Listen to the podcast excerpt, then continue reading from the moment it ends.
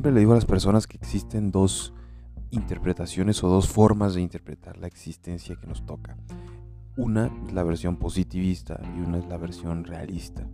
Uno decide en cuál cree o, en un, o uno decide hacia cuál se va más.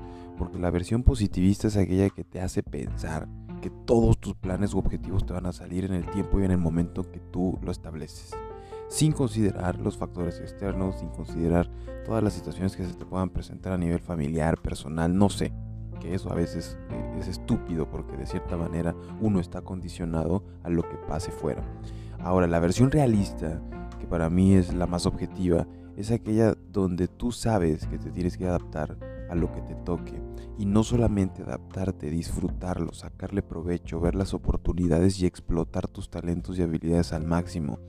El tema es, como les decía, cuando vamos creyendo que todo nos va a salir en el tiempo que nosotros establezcamos, porque no necesariamente va a ser así. Y cuando las cosas no pasan en el momento en que tú quieres, puedes enfrentar la frustración, puedes eh, enfrentar la intolerancia, puedes enfrentar el enojo y una serie de emociones que solamente te van reprimiendo para lograr todo lo que tú quieres.